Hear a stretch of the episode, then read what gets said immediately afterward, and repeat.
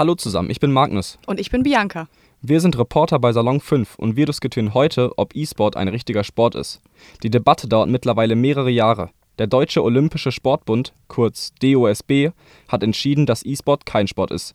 Wir möchten euch erklären, was dafür und was dagegen spricht. Ich spiele selber gerne hin und wieder eine Runde am PC und bin daher dafür, dass E-Sport als angesehener Sport etabliert wird. Bianca nimmt die Gegenposition ein. Bianca, lass doch mal hören, was dagegen spricht.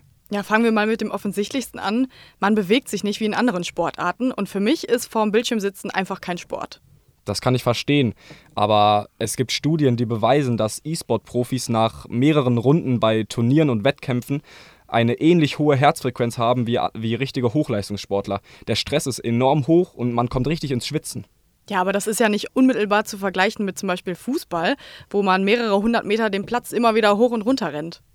Das stimmt, so vergleichen kann man das nicht. Man rennt natürlich nicht so viel wie beim Fußball, aber in anderen Sportarten tut man das auch nicht. Zum Beispiel im Schach oder im Bogenschießen steht man auch still meistens. Und es ist eher so, dass die Genauigkeit in den kleinen Bewegungen liegt und das dann das Anstrengende ist und man sich nicht so viel bewegt. Ein anderes Argument, was meiner Meinung nach für die Gleichberechtigung ähm, stimmt, ist das Teambuilding. Nämlich ist es beim E-Sport genau wie bei anderen Sportarten extrem wichtig, im Team zu funktionieren. So gut wie alle der ähm, erfolgreichsten E-Sport-Spiele sind Teamspiele und man muss lernen, sich mit meinen, seinen Mitmenschen zu, richtig zu kommunizieren und mit denen zusammenzuarbeiten. Und das finde ich äh, ist sehr wichtig, dass den Kindern sowas vermittelt wird, halt wie Teamfähigkeit. Dagegen spricht, dass die Teams im E-Sport in der Regel ja viel, viel kleiner sind. Zum Beispiel beim Fußball, Handball oder Basketball sind ja so meistens 15 bis 20 Spieler und Spielerinnen in einem Team. Und im E-Sport bestehen Teams aus fünf Spielern und Spielerinnen und vielleicht einem Coach und noch anderen Mitarbeitern, also viel, viel kleiner. Ja, da hast du recht. Kleiner sind die Teams auf jeden Fall, aber das finde ich eigentlich gar nicht so wichtig, wie groß die Teams sind. Ich würde viel lieber einen anderen Punkt ansprechen, nämlich die Digitalisierung. Dass elektronischer Sport ursprünglich nicht mit den anderen Sportarten gleichgestellt ist, kann ich auf jeden Fall nachvollziehen. Es ist ja so, dass es Sport und zum Beispiel die Olympischen Spiele und andere Wettkämpfe viele, viele hundert Jahre vor dem ersten Computer schon gab. Und deswegen ist es auch sehr schwierig für Leute zu akzeptieren, dass die Technologie sich so einen Weg in den Sport bahnt. Aber ich halte den gesellschaftlichen Wandel und die Technik mittlerweile so fortgeschritten, dass sie auf jeden Fall einen Platz im Sport haben kann. Du sprichst den gesellschaftlichen Wandel an, das finde ich sehr passend. Ich bin nämlich der Meinung, dass E-Sport und das ständige vor dem PC sitzen eher die Faulheit und die äh, Gemütlichkeit der Gesellschaft fördert.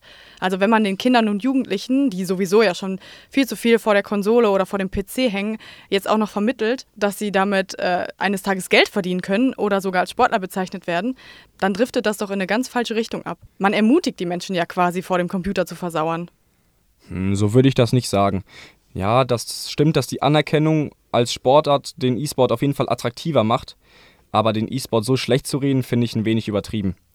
Es stimmt, dass man viel herumsitzt, aber dafür fordert der E-Sport andere Fähigkeiten, zum Beispiel die Hand-Augen-Koordination, die Reaktions- und Konzentrationsfähigkeit und die Feinmotorik. Die werden extrem gestärkt und verbessert. Schön und gut. Aber kommen wir mal zu einem anderen wichtigen Punkt. Die vielen verschiedenen Spiele, die Teams und Organisationen und somit der ganze E-Sport ist abhängig von Spieleherstellern und Publishern. Bei anderen Sportarten ist das anders. Also der Bundesliga gehört zum Beispiel nicht der Fußball und genauso wenig gehört der Basketball der NBA. Sie besitzen dieses Spiel nicht und können es auch genauso wenig verändern. Beim E-Sport ist das aber anders. Also ein Spielehersteller kann mit seinem Spiel ja machen, was er will. Das finde ich gefährlich für den E-Sport. Zum Beispiel kann es passieren, dass der Hersteller kurz vor einem Turnier ein Update herausbringt und einige Spieler und Spielerinnen werden dadurch dann bevorzugt und andere benachteiligt. Äh, so ein Einfluss ist für einen Fernsport überhaupt nicht gut. Ähm, das stimmt, die Abhängigkeit ist auf jeden Fall eine Gefahr, aber wenn man sich Länder wie China oder Südkorea, generell der asiatische Bereich, aber auch Amerika, Brasilien und Frankreich anschaut, sieht man Beispiele, bei denen die Akzeptanz und Förderung von E-Sports durchaus erfolgreich war. Ich finde, man kann auch so ein bisschen auf die Vernunft der Spielehersteller vertrauen, ihr eigenes Spiel nicht kaputt zu machen. Das würde ja der ähm, Vermarktung des Spiels gar nicht helfen. Der E-Sport ist außerdem ein riesiger Markt, bei dem Unmengen von Geld umhergehen. Da ist es für zum Beispiel Sponsoren sehr attraktiv mit einzusteigen. Auch Sportvereine wie zum Beispiel der FC Schalke 04 haben die Möglichkeit, eine E-Sport-Abteilung einzurichten und so ihr Spektrum zu erweitern. Ja, stimmt. Beim Thema Verein möchte ich einhaken. Also das Thema Verein ist nämlich ein sehr wichtiger Punkt.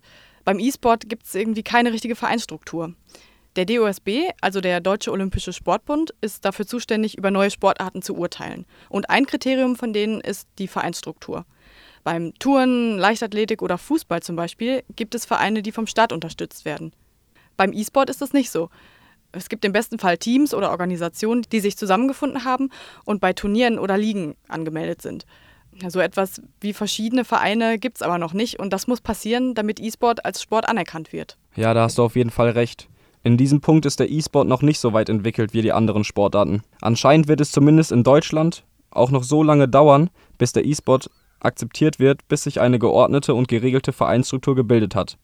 Der DOSB macht nämlich keine Anzeichen, eine Art Ausnahme für E-Sport zu machen, obwohl die Abteilung elektronischer Sport schon so fortgeschritten ist.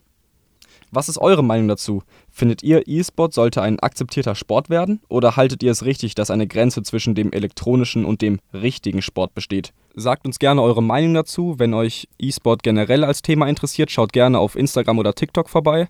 Da ist nämlich in dieser Themenwoche das große Thema E-Sport und ihr findet viele weitere Beiträge zu dem Thema. Macht's gut! Ciao!